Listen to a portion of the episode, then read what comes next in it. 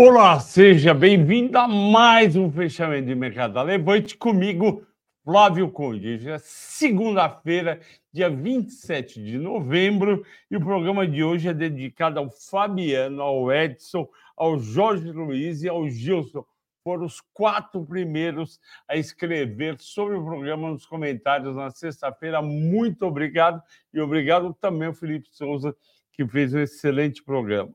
Bom, Hoje a bolsa zerou, pouquinho positivo, 0,17, 125 mil pontos, 631, volume de 21 bi, um bom volume, a média estava sendo 18 bi. E por que, que a bolsa performou assim? O que, que aconteceu? O Ibovespa oscilou bem no dia, ele chega a bater 125.800 às 10 horas e 5 minutos, cai mil pontos até as 13h35, 124,800 e vai se recuperando ao longo do dia. Para mim, ficou difícil até acreditar que a bolsa fechou positiva. Por quê? Porque quando eu olhei os 15, os, desculpe, os 10 papéis que mais pesam na bolsa e são os mais negociados, só um tinha subido Banco do Brasil, 1,84 por conta dos 34 centavos, se não me engano, 34 ou 32 de aprovação de JCP. Eu já falei para vocês que somando JCP e dividendos, a, o Banco do Brasil tende a, a distribuir por ano em torno de R$ reais. É muito bom quando ela estava a 20, 32, quando eu recomendei, dava mais que, que 10%, dava 12% eh, de, de dividend yield, e hoje está dando em torno de 8%, é muito bom. Você que pagou, por exemplo, 40 reais, deve recuperar o dinheiro em apenas 10 anos. Pois bem, nas 15 mais negociadas, não 10, três subiram. Banco do Brasil, já falei, 1,80, 51,90, muito bom.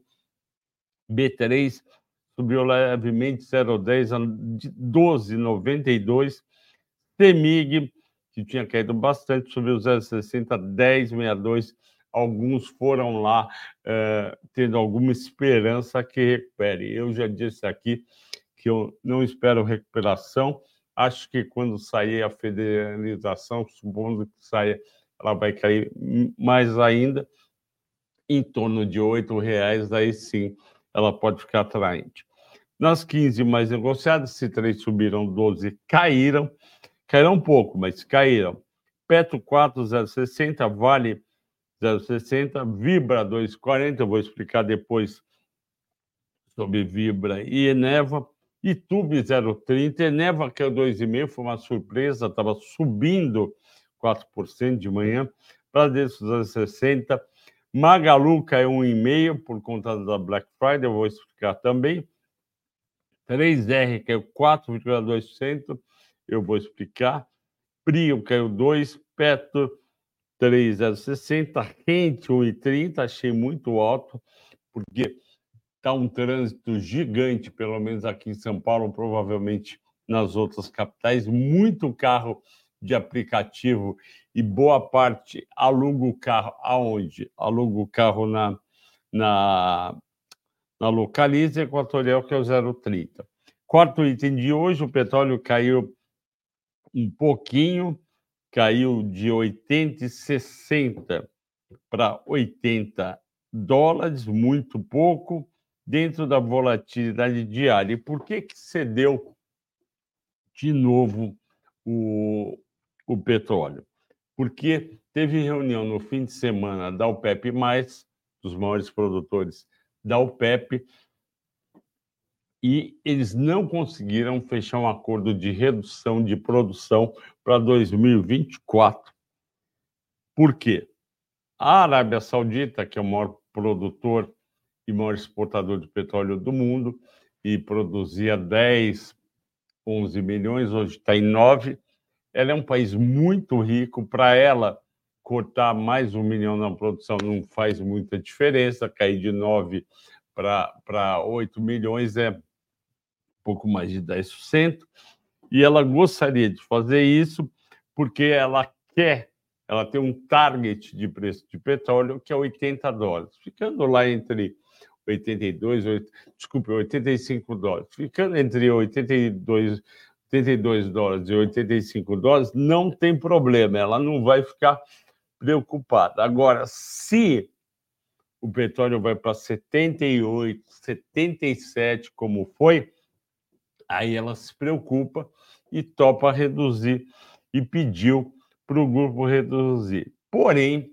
alguns produtores, principalmente Angola e Nigéria, Nigéria é um grande produtor, falou: não, a gente não vai cortar nada da nossa produção, porque para nós é fundamental manter a produção, mesmo com 80 doses, 82, porque uh, o petróleo é muito importante nossa economia, a gente quer a economia continuando, andando em 2024. Então, está esse impasse.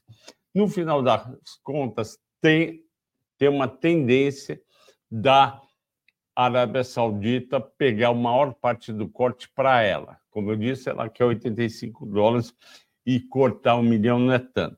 O minério de ferro teve leve alta de 0,15, de 137,90 para 138,10, dentro da volatilidade diária, e sinceramente eu não entendi a Vale cair o pouco que ela caiu, 0,60. Ela tinha que ter subido 0,15, mas tudo bem, o mercado estava mais ou menos caiu. Nos Estados Unidos, as bolsas apresentaram um leve recuo depois de praticamente dois dias fechadas, porque teve o Thanksgiving na quinta o dia inteiro e metade do dia na sexta, bem xoxo.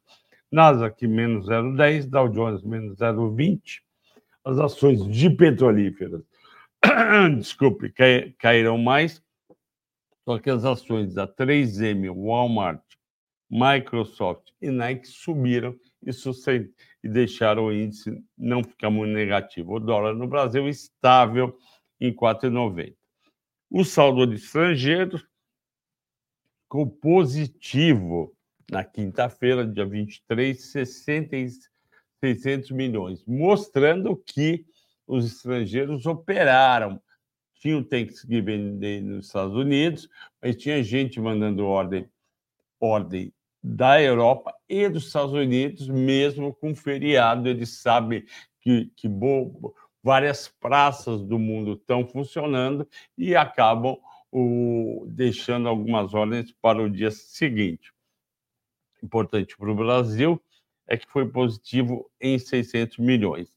E o saldo acumulado no mês de novembro está 16 bilhões e 100, muito bom e no ano 32,200.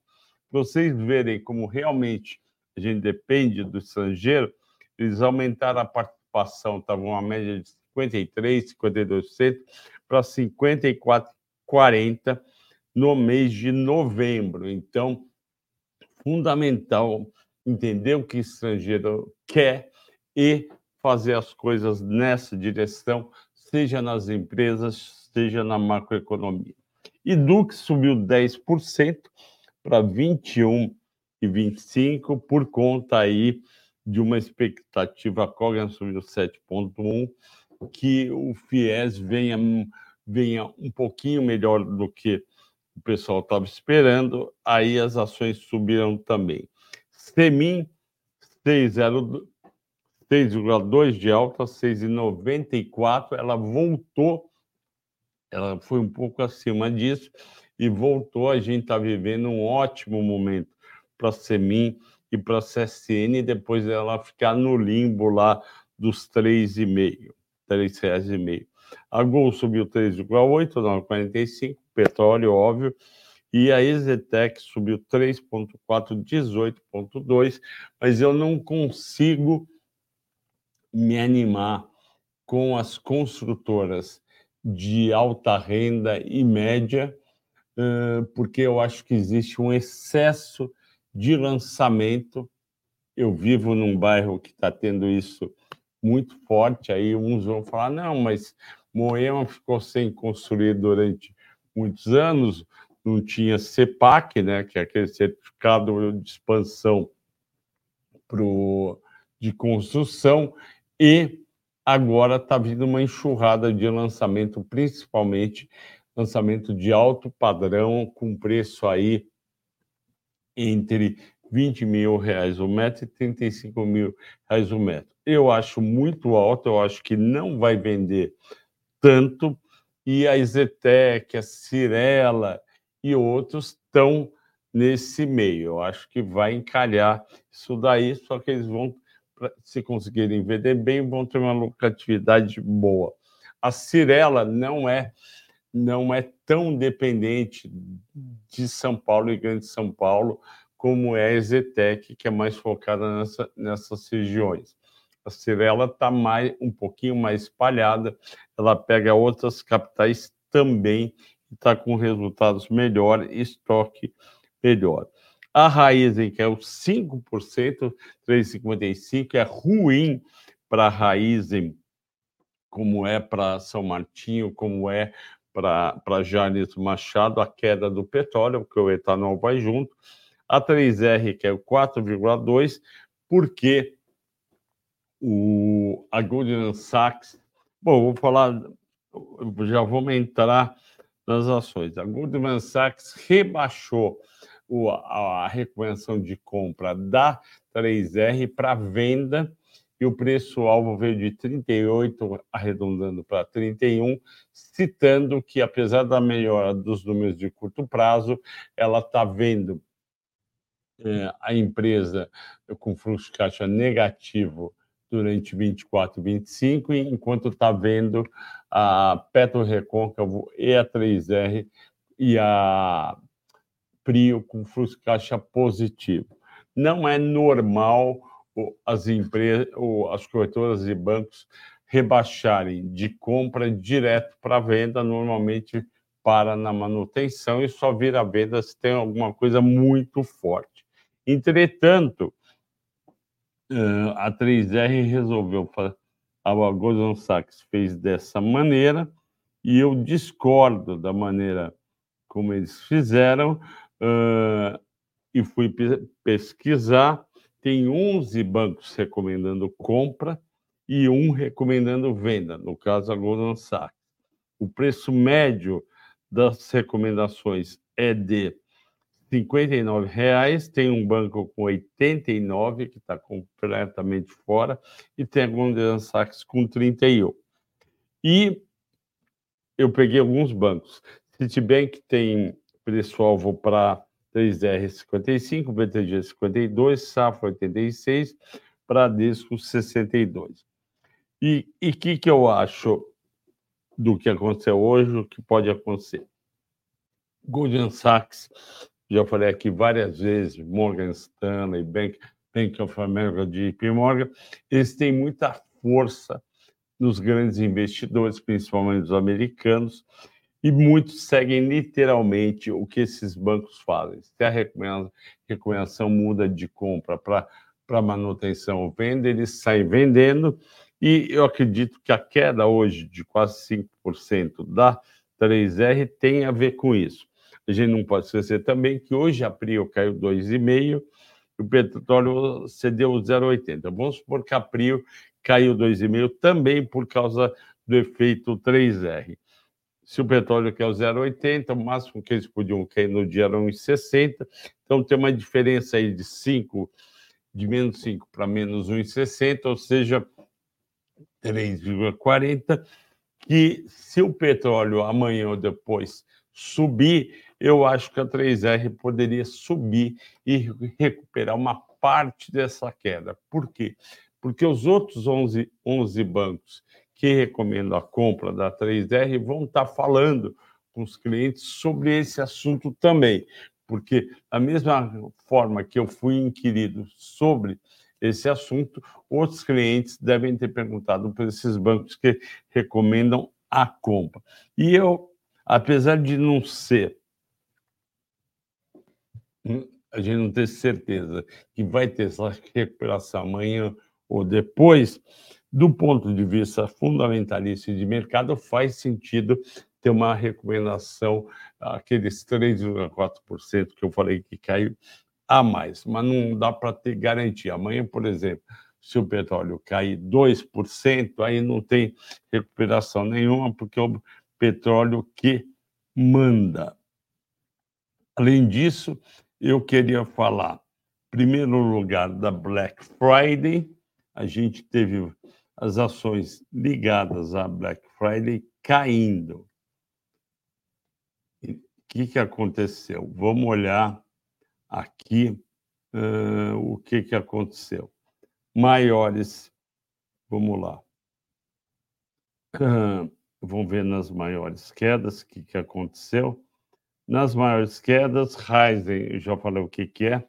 Pecar na maior, na terceira maior queda foi porque o mercado não gostou do quanto que ela recebeu pela participação da Cenova, foi uma decepção.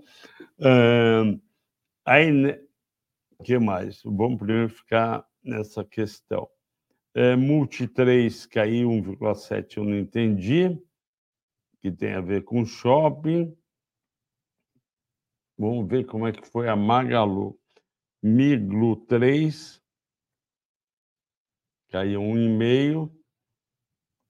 Bia 3, praticamente zerado. O que, que aconteceu? Eu vou ler aqui a notícia que saiu. A notícia que, a notícia que saiu uh, no valor é que os números vieram abaixo do esperado. Os números vieram abaixo do esperado. Cadê o valor aqui? Oh, meu Deus do céu. Vamos ver aqui. Os números vieram, ah, lembrei, os números vieram abaixo do esperado. A expectativa era de um crescimento entre 4% e 17%. 17% é um absurdo, mas é, dependia, é, dependendo de quem tivesse feito a, a projeção, dava em torno de 4 a 8%, que parecia uma coisa razoável. Parecia uma coisa razoável. E aí, o que, que realmente aconteceu? Estou procurando aqui para ver se tem. Cadê você, meu Deus do céu, sobre a Black Friday, não achei. Então, o que, que aconteceu? Por que, que a Black Friday tinha começado na sexta-feira? Não foi uma Black Friday, obviamente, de Magalu e, e Casas Bahia. Por quê? Porque os produtos que eles vendem, televisão, geladeira, fogão, têm um valor alto. Muita gente já tinha comprado em 2020, 2021 por conta da pandemia e você não vai trocar uma coisa dois anos depois, além do preço ter subido quase 70%. As pessoas foram atrás de vestuário. Por quê? Porque vestuário você compra coisa de menor valor e consegue comprar e tinha é, ofertas, segundo, segundo eu conversei com algumas pessoas, muito boas mas o pessoal comprou principalmente no Mercado Livre, na Amazon e na Shein. O pessoal não comprou na loja Sena, apesar de loja Sena ter subido. Mercado Livre, que foi que contou que teve a melhor, teve uma, um volume de Friday três vezes o normal, subiu 2,5% e 8% em cinco dias e 25% em um mês. Então, o pessoal estava se posicionando em MELI, Mercado Livre. Vamos ver como é que estava a Amazon. A Amazon 34. A Amazon subiu pouco, subiu 0,92 e no mês 7,5, porque a Amazon é uma coisa muito maior do que só Black Friday. Se bem que e ela está ligada ao, ao mercado externo, principalmente Estados Unidos, e ela já tinha subido 61% no ano. Vamos ver como é que está a média 34 no ano. sobe 68, elas estão ok. A loja Senner seria mais prejudicada por conta da Shein, que compete na roupa, mas ela subiu 2% hoje, 2,50 em cinco dias, 25% em um mês. Então, para mim, dá a impressão que a Renner já vendeu bastante, o varejo já ajudou, já ajustou bastante. E eu fui no shopping Morumbi, que é um shopping perto da minha casa, eu vi realmente o pessoal comprando bastante, provavelmente, uh, provavelmente antecipando compra de Natal. A Vivara, principalmente a Life, estava que é aquela é a Vivara um, menos cara, estava com 50% de promoção, tudo subiu 2% hoje, tinha caído 0,32 em cinco dias, subiu 14 no mês. Essa é uma ação que a gente tem no nosso small cap e a gente acredita que vai continuar a subir. A gente também tem no small caps a Semin, estamos obviamente muito felizes. Uh, vamos agora para Eneva. Eneva é uma importante. Vamos explicar para todo mundo o que, que aconteceu com Eneva. Tem alguma pergunta de Eneva?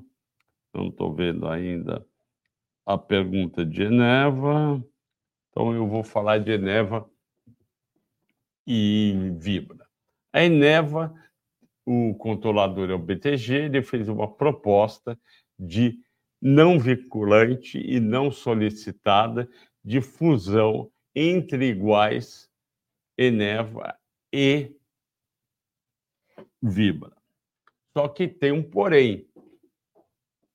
A Eneva, a Eneva, vamos lá. A Eneva é uma empresa que deu prejuízo no, no terceiro trimestre ela estava subindo 13 no ano, hoje quer 2,5, e ela tem uma dívida líquida de 16 bilhões e ela tem uma dívida líquida versus EBITDA de 12 meses de 4,2. É muita coisa. Vocês lembram que eu falo aqui, o, o, a dívida líquida sobre EBITDA 12 meses tem que ser no máximo duas vezes e meia, às vezes pode ir até 2,8, que é temporário, às vezes pode ir até 3, mas chegou em 3,5 já é um sinal de luz é, vermelha, a empresa tem que reduzir endividamento a 3,5 ou emitir ações ou vender ativos e reduzir endividamento ou aumentar demais o EBIT. Ela já está em 4,1 então, a Eneve é uma companhia candidata a aumentar, a emitir ações para reduzir endividamento. Vamos ver quanto que vale a Eneva. Eneve 3, no meu querido Fundamentos, ela vale 20 bilhões e 700, ela tem uma dívida de, de 16 bi, e ela tem um valor da firma de 36.700. Eu acho um absurdo esse valuation da Eneva. Ela é cotada 9,6 vezes EV/BIT, ela deveria ser cotada no máximo a 6 vezes, e ela tem um PL de 62. Então, é uma ação cara com uma dívida alta. E ela propôs eu também teria proposto, se eu fosse se eu fosse é, acionista executivo da, da, da Eneva, ela propôs fundir com uma empresa redondinha que é a Vibra. A Vibra tem 26, bil, 26 bilhões de valor de mercado, só 30%, só 15%, só tem é, 30% acima da, da Eneva, ela tem uma dívida pequena, de 10 bilhões, equivalente a 1,9 vezes EBITDA, outra é 4,1, ela não precisa de, é, diminuir o endividamento, ela tem um, um, múltiplos muito mais atraentes e baixo, 12,7 vezes PL, 7,8 EBITDA. Então, neste nível de preços para os acionistas da Eneve, é um baita negócio é, fundir com a Vibra. Por quê? Porque ela vai se fundir com uma empresa pouco alavancada, forte geradora de caixa, forte, paga, paga também bons dividendos e a geração de caixa da Vibra ia permitir a Eneva reduzir o endividamento ao longo do, do tempo e não ter mais esse problema de endividamento. Pois bem, essa, essa, esse pedido foi um pedido não solicitado, porque eu acredito que se eles fossem conversar com a diretoria e acionistas controladores da, da Vibra, eles iam receber um belo não. A Vibra, ela, ela tem controle difuso, 71% está na mão de acionistas uh, desconhecidos. A Samambaia, que é um fundo de investimento no exterior, do, do Ronaldo César Coelho, ex-deputado federal e senador do Rio, ex-dono do Banco Multiplique, irmão do juiz uh, Arnaldo César Coelho tem 8,5%, a Dínamo local tem 5,66%, a Dínamo Internacional tem 4,60%, somando vai dar 10,20%, a BlackRock, através de vários fundos, tem 5% e a tesouraria tem 4,30%. Eu acho muito difícil esses investidores toparem ter uma fusão de ícones, que nem saiu na imprensa, porque eles não são ícones. A fibra está muito mais barata do que a Eneva. E é uma empresa muito mais redonda. Vamos ver os acionistas. BTG tem 22% da Eneva, a Dynamo tem 11%, aí preocupou, porque ela tem 11% do outro, a Atmos 5,4%, a Partners Alpha Investments LLC 5,4%, eu não sei de quem que é, a Eneva só tem 36% no mercado, portanto, ela é controlada pelo BTG, pelo Eneva Fundo de Investimento em Ações, que eu não sei de quem é, talvez pode ser até do próprio BTG, por isso que de cara caiu 4% e meio a Vibra e caiu, estava é, subindo a Eneva 2,5. Depois, durante o dia, as duas caíram 2,5. Mas eu acho uma operação muito ruim nesses termos para os acionistas da Vibra, de Vibra e recomendei a venda para um cliente nosso. Se você tem ações venda as ações da Vibra, porque o único cenário bom é essa, é essa proposta morrer amanhã, tchau e benção. Uh, quem eu acho que a Eneva poderia combinar muito bem é com a Equatorial. Estão em regiões parecidas, Norte e Nordeste. O, é, a Eneva se parece mais com a Equatorial, ela tem produção de energia térmica a gás, poderia fornecer para as distribuidoras da controladas pela Equatorial e a Equatorial, se não me engano, vamos ver se ela tem participação do Vamos ver se ela tem participações do BTG. Não tem do BTG, mas tem a Esquadra, que o principal sócio, Guilherme Machê, foi do BTG, com 8,7%, Opportunity 6,3%, Canadian Pension Plan, uh, Pension Plan 5%.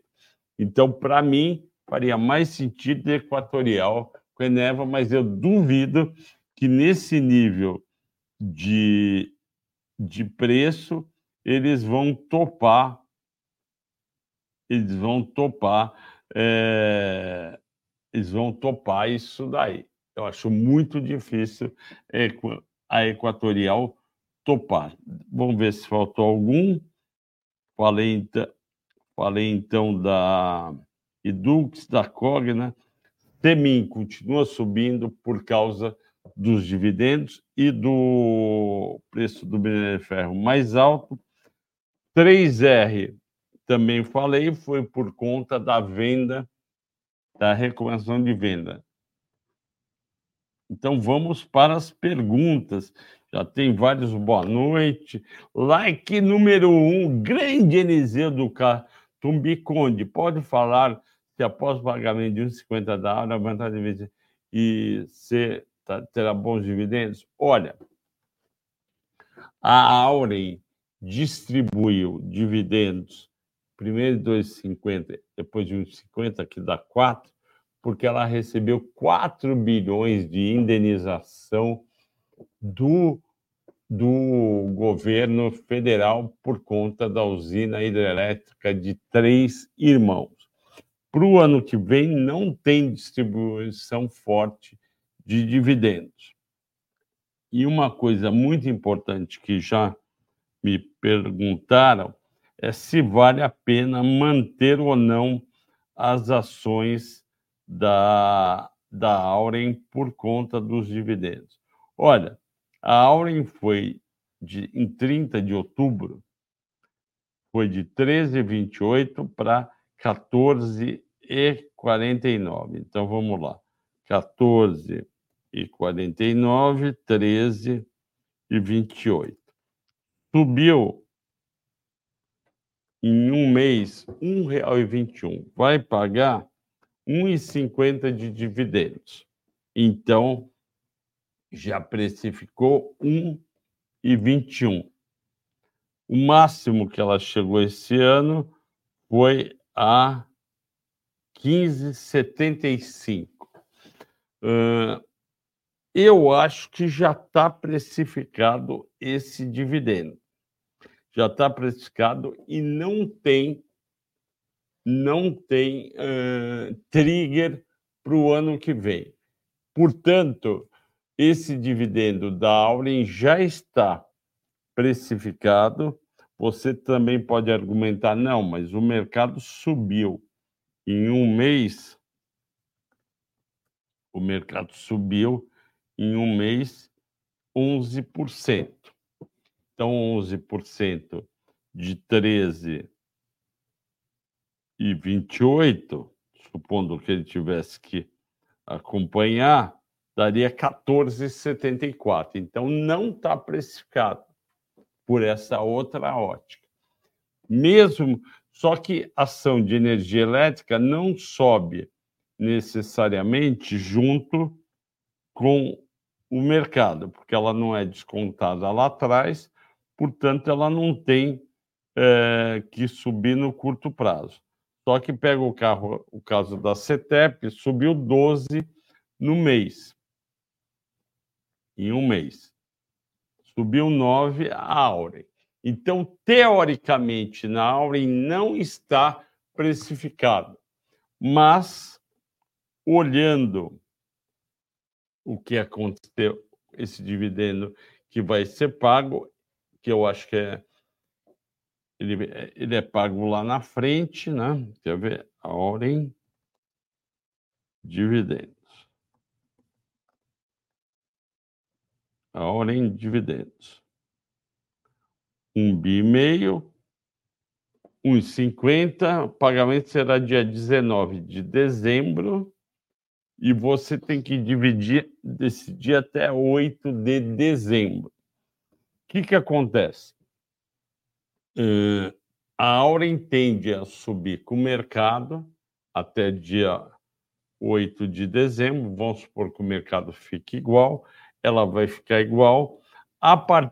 você vai receber os dividendos de 1,50 no dia, no dia 19. No dia 9, provavelmente, se ela tiver 14,50, ela vai abrir a 13 reais, que é menos 1,50. Então, sinceramente, eu estou mais propenso a vender as ações gorda com o dividendo do que esperar chegar o dividendo. Porque pode acontecer de no dia seguinte, como já aconteceu com outras empresas, cair além dos 13 reais, como também pode acontecer de subir um pouco. Mas se você, uh, Eliseu, já está com lucro na companhia, e se você. Porque tem uma diferença muito grande. Se você pagou 13. Se vo, quer ver? Eh, se você pagou 13,28 há um mês atrás, no dia 30 de outubro, é um mês. Se você pagou 13,28, Eliseu, e, e ganhou 1,21, você já ganhou quase 1,50. O mercado está andando meio de lado, a ação pode cair um pouquinho, só não cai por quê? Porque o pessoal está de olho no dividendo. Depois do dividendo, não vai ter motivo para a ação continuar subindo. Então, eu acho que a dúvida de vocês é a seguinte: eu vendo gordo dia 8 ou vendo magro dia 9? Então, magro dia 9, você vai. Uh, você vai receber o dividendo mais o preço que tiver dia 9. Gordo, você vai vender uh, e não vai receber o dividendo. É essa a dúvida. Eu estou tentado, tentado a sair antes da queda. Só que depende como o mercado vai estar tá até lá. Então, como a gente não é adivinho, como a gente não tem bola de cristal, vamos decidir entre o dia 6 e dia 7 de dezembro, para no dia para no dia 8 decidir. Agora, Eliseu, se você comprou agora para receber dividendos, você já pagou uma parte dos dividendos, porque se você tivesse comprado um mês atrás, você tinha 13,25. É isso, e vamos responder todo dia mais perguntas sobre. O Viagens de Turismo Local de Minas Gerais me pergunta: o que eu acho de ABCB, ABCB e BRSR? ABCB4. Vamos ver como é que foi no último mês, subiu 14 junto com o mercado. Uh, no ano sobe 16, um mês. Qual a minha preocupação com a BC? Não é o resultado, mas é a mudança, o fim do JCP e alguma coisa que vai entrar no lugar. É essa preocupação, porque é o banco que mais usa o JCP para remunerar o investidor. Por quê? Porque ele desconta do que ele vai ter que pagar de, de imposto. Vamos ver os resultados, que eu não lembro exatamente como foram. Uh, vamos lá. Lucro líquido, terceiro TRI, subiu 13%, é uma boa subida. A margem financeira subiu 8%, ok. A margem financeira pós-previsão subiu 6, o valor de mercado subiu 4, já tem JCP provisionado de 40 centavos por ação, que dá um dividendo, de 8%.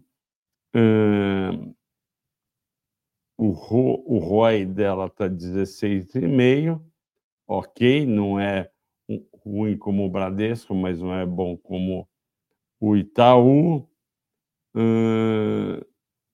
eu, sinceramente, prefiro ficar em Itaú e, e Banco do Brasil do que ficar no, no ABC. O ABC é bom, é, é bem, é bem, uh, bem gerido, porém, esse risco aí dos.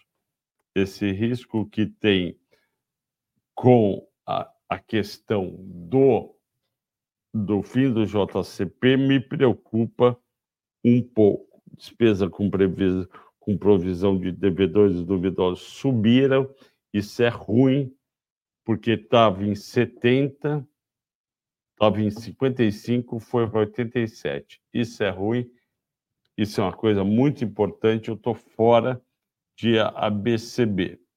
Banco Banrisul, né? Viagem de turismo que você pediu. Vamos ver Banrisul, BRSR, subiu horrores esse ano, ó. Deu uma alta de.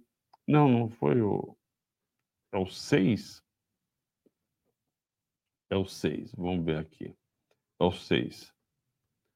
O, neste ano subiu 21%, é uma alta boa. Estava bombando, tá, chegou a estar tá com 60% de, de alta até 10 de julho. Aí devolveu bastante, veio de 15, 18 para 10,63, agora está 11,48. Vamos ver como é que está o. Primeiro ver o ABC, que eu tinha esquecido de ver o ABC, como é que está em termos de PL, PL 6, que é um PL barato, e um preço, valor patrimonial de 0,86.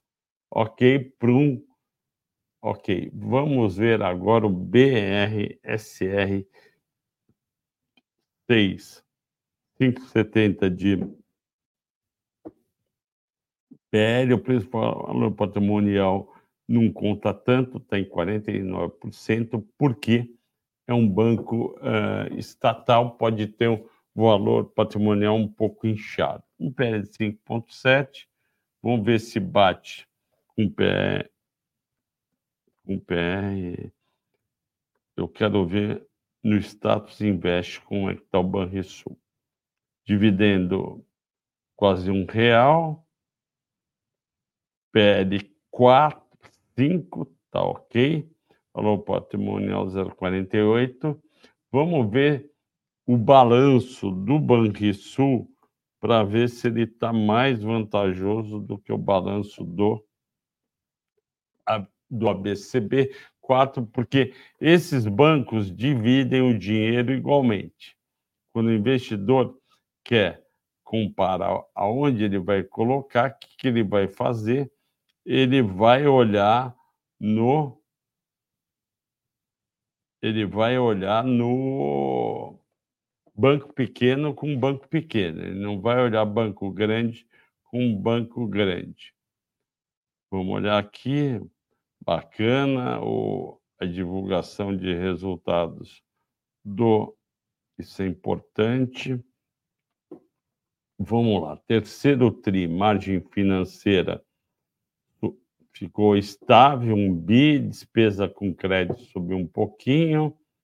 É, isso daí preocupa um pouco. Receita melhorou, lucro líquido caiu bem, de 226 milhões para 127. Não gostei, aumentou provisões cíveis, por isso que a ação é, caiu. Uh, se você quiser manter a tua carteira para receber dividendos, ok, mas eu não compro mais no nível atual, ok? O Anderson Pereira, que sempre pergunta, por que o PL-PVP da Aura é bem ba mais baixo que os pares, na casa dos seis.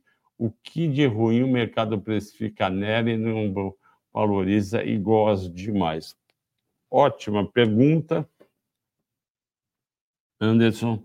Você lembra, Anderson? Eu fiz um um mata-mata do setor das três, a ESB, a Oren e Engie.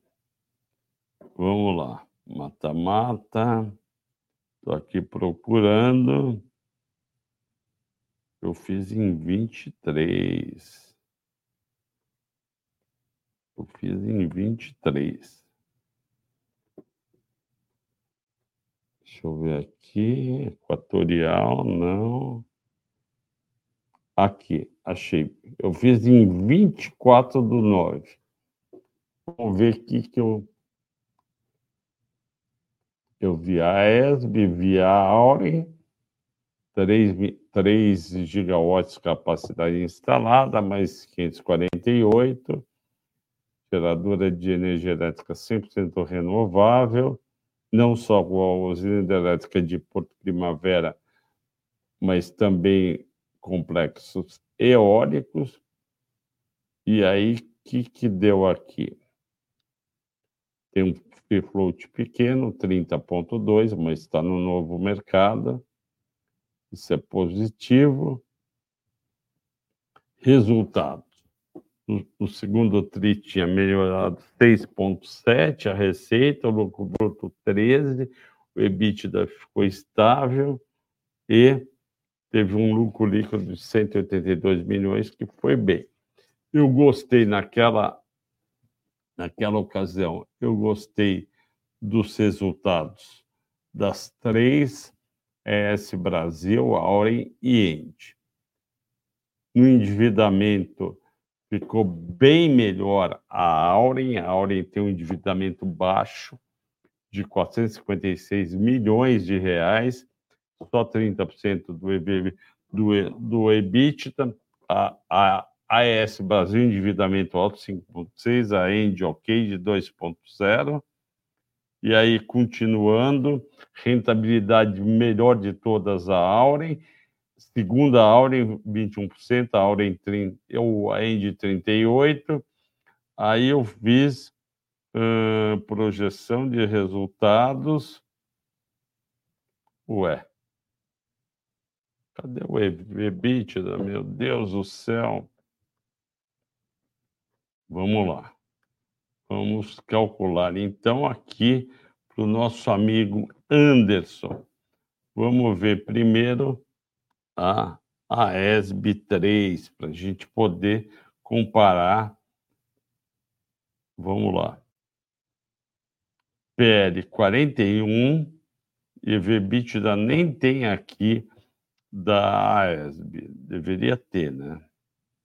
Então vamos ver aqui no outro. AESB, AESB 3. Como é que está o EVBITDA? EVBITDA de 9,6 para a AESB. E preço, valor patrimonial 1,4, PL 42. Se a gente vai para Auren,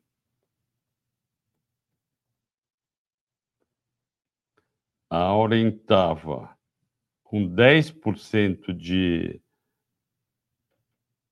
de pagamento de dividendos, um PL de 7 contra um PL de 41 da AESB e um EV/EBITDA de 7,7. Então, a Auren está com, tá com EV/EBITDA aqui no, no status investe de 7,7, um PL de 7, um dividend yield de 10.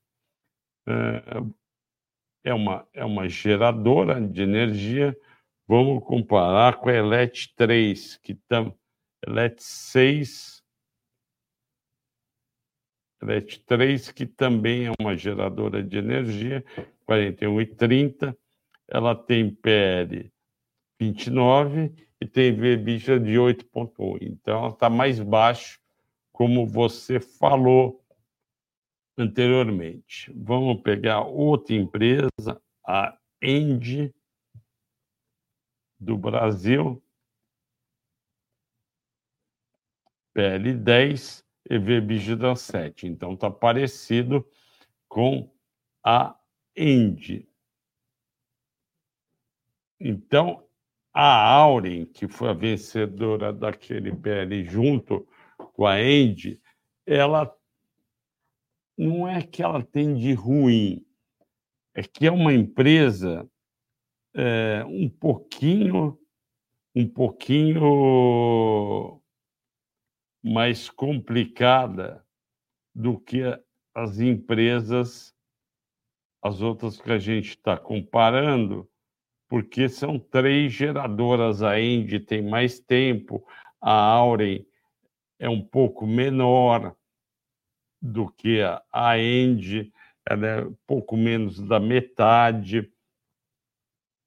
Então, a Auren tem ainda, eu acho, um trabalho para fazer, para mostrar para os investidores que ela tem, vai, deveria valer mais do que ela está valendo. O que acontece é o seguinte: a Auren não é uma empresa simples, a AES Brasil é, é uma empresa mais conhecida, a Auren é uma empresa mais recente, ela foi uma fusão entre entre duas empresas, então ela pegou a Votorantim Energia e o grupo CCP Investments, que é um grupo canadense que se juntaram faz pouco tempo. A Auren é de 2022. Então a Auren tem mais a conquistar, a provar. A Auren tem que fazer um trabalho maior de venda para o mercado, o que é trabalho maior? É, o, é o, a turma de relações com investidores, inclusive com o diretor financeiro, visitando vários players importantes para vender o investment case. Vamos ver como é que está a Auren em termos de. Vamos ver como é que está a, Auren em termos de acionistas. Hoje está bem longo. Hoje eu estou lá com aquela, com aquela paciência, né? animado. Ó, 30,2%. É pouco das ações estão com o mercado. Quando a ação tem menos, tem menos gente interessada. Quando é 70 ou mais por cento, é uma coisa maior. Então precisa fazer um trabalho e aí sim a companhia tem chance de valer mais. Mas eu chamo a atenção para essa questão dos sete vezes EBITDA, que não me parece um número absurdamente baixo. Ok, então vamos para o próximo. Olá, meu amigo, percebi.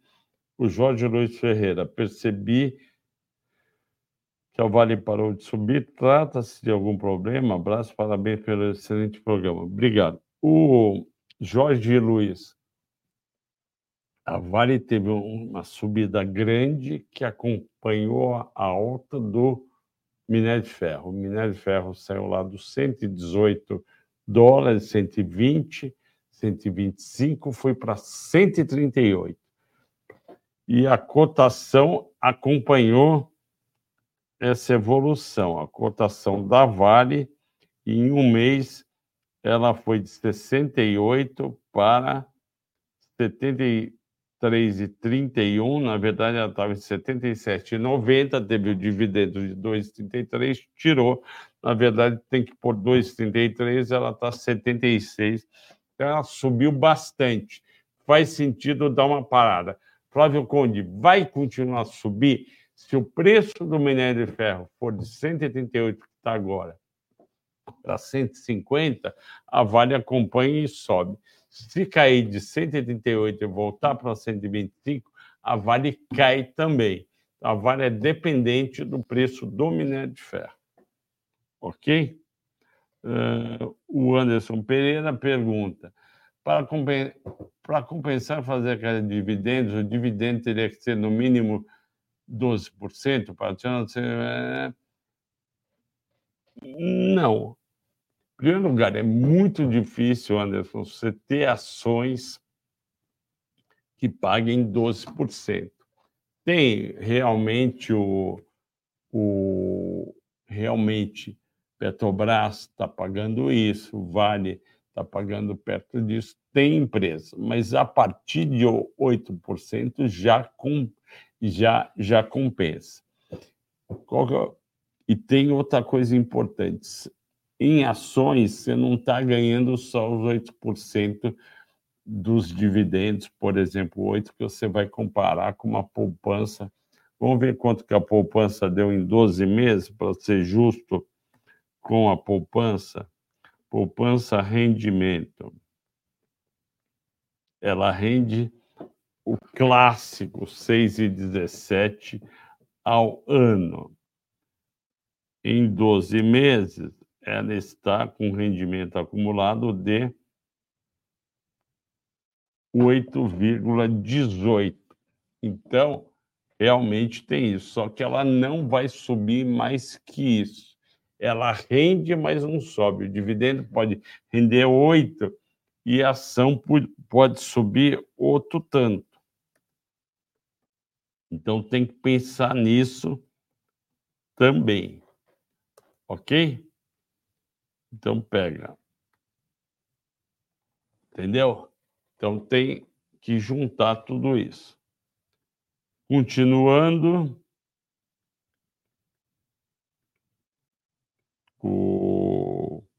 O Paulo Henrique, assinante do Fênix. Ótimo, parabéns, Paulo Henrique. Eu quero ver, se você puder, assine também o, o nosso Small Caps, que está dando, estava dando 24% de ganho este ano. Uh, o José Daci, estou com 3% de ganho na TOTOS, ainda tem forma de subir. Vamos lá, vamos ver TOTOS 3, como é que está. Year to date sobe 27%, deu essa penada de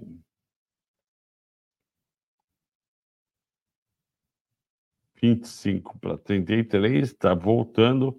Eu, sinceramente, botava o lucro no bolso, José Odaci, esperava o mercado cair um pouco mais. Uh, vamos lá. É hora de sair de BBAS? Não, eu acho que BBAS é para a vida inteira. Mas se você quiser tradear, aí tem que ver com o Ricardo, com o Henrico, se vale a pena tradear. Já falei que não vale a pena, não foi? Uh, cadê o Conde? Cadê o Conde? Hoje, hoje a Lívia Baldi chegou no horário. Que bom, Lívia, seja bem-vinda.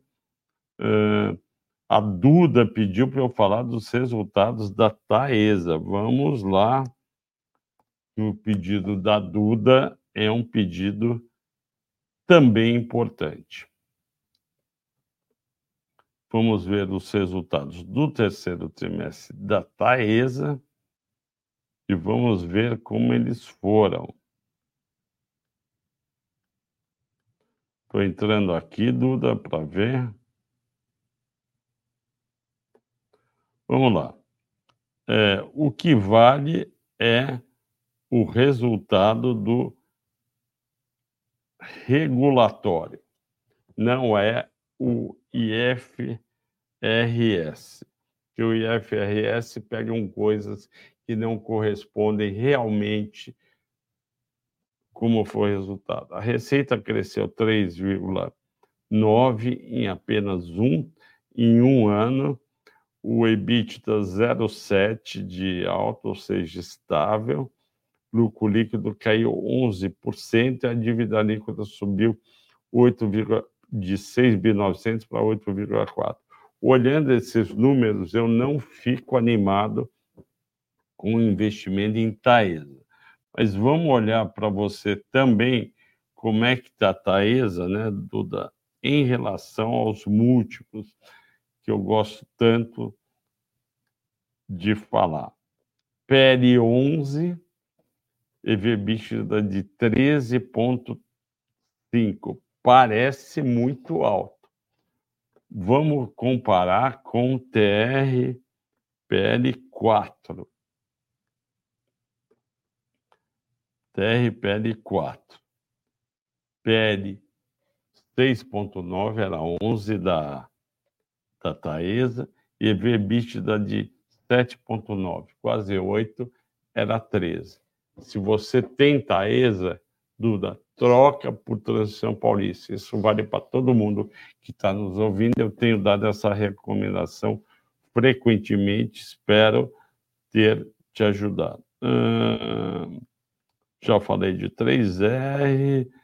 Uh, muito obrigado, Duda, por falar melhor analista financeiro de todo o YouTube, o Brasil. A Maria Martins está sempre com a gente. Obrigado, Maria. Ela entrou no CGR e na Fórmula Trade. Muito obrigado. E Maria Martins, gostaria de ter você também, que aqui já não tenho, no Small Caps e no Melhores Ações que eu faço. A Cláudia Rodrigues me pergunta por que JAL está caindo. JAL está caindo por conta do, da perspectiva de preço menor para o etanol. Vamos pegar aqui o etanol. O etanol caiu. Olha, o etanol estava 2,22 no começo do mês, agora está 2,08. Ele está caindo de preço. E esse é o etanol hidratado combustível, estou pegando na, na CPE Exalc. Isso vai determinar o preço, vai determinar o preço e a receita da São Martinho, da Janes Machado e da Raiz. Olha só, em junho de, vamos lá, há um ano atrás, em dezembro, estava 2,77 o, o etanol vendido hidratado. Ele teve um pico em abril de 2,93. Então, provavelmente nessa região aqui do primeiro trimestre, o resultado foi muito bom da Jales Machado e, e também da, da São Martinho da Raiz. Depois começou a cair maio, 2,58, junho, 2,53, julho piorou para 2,15 e agora 2,15 até o último preço. Então, está caindo o preço. Toda vez que cai o preço do etanol, tem que cair o preço da JAL 3, que não, hoje subiu em 39, em um mês está caindo um. Hoje devia ter caído. São Martinho, SMTO, hoje caiu 0,37 e um mês está caindo 8. Não adianta. A Raizen também acompanha o preço do etanol. E o preço do etanol tem também relação com o preço do petróleo. O preço, o preço do petróleo caiu. Preço do petróleo está caindo. Então, isso vai bater no etanol. O etanol tem aquela regrinha, o preço do etanol no posto é 70% do preço da gasolina. Também caiu o dólar. Então, é, tem uma chance aí razoável do que tem uma chance razoável da Petrobras baixar o preço do gasolina. Isso vai bater também no etanol. Ah, eles podem eles podem vender, em vez de etanol, eles podem vender açúcar. Concordo, pode vender açúcar. Vamos ver como é que está o preço do açúcar. Preço do açúcar, gráfico, 30 dias, ele caiu de 159 para 153 e hoje estava 153. Então, também caiu. Então, isso significa que, por enquanto, o resultado do mês de novembro vai ser o pior, menor que o esperado, menor que o esperado para quem? Para a Jales Machado, São Martin e Raizen. Por isso que elas estão caindo. Me desculpe, quer dizer, sinto muito, é... Cláudia, de estar te contando isso também. Hum... Vamos lá, o que mais tem aqui? Consultora Melnick, eu não acompanho, me desculpe. Fábio Machado, hora de. Conforme seu comentário para cenas do Infinity, hora de entrar em RP, RRPP, aproveitando a Cyber Monday. Eu gostei da brincadeira com a Cyber, Cyber Monday. A 3R pode estar no momento de entrar. Porém, isso é muito importante, porém, se o petróleo cai amanhã, continua a cair o preço da 3R. Não tem, ela segue o preço do petróleo. Não tem jeito. É, em 3, eu gosto de Aura em 3, mas tem a questão do dividendo que ela vai pagar e não vai ter outra coisa para colocar no caminho. Poderia falar sobre o potencial fechamento capital do bagulho BMG? Eu não vi, não sei. Vamos ver. BMG vai fechar capital? Opa, é verdade. Eu acho isso muito bom para os acionistas. Por quê? Porque se não tiver se não tiver nenhuma rasteira aí no mercado, vai ter que pagar um prêmio. E esse prêmio vai ser o quê? 15, 20% a mais. Então, Manfredo, se você tem, para quem tem, mantenha. Uma hora e sete minutos. Agradeço a todos pela audiência, pela paciência. Hoje tinha bastante coisa para falar. Boa noite a todos, bom descanso e até amanhã.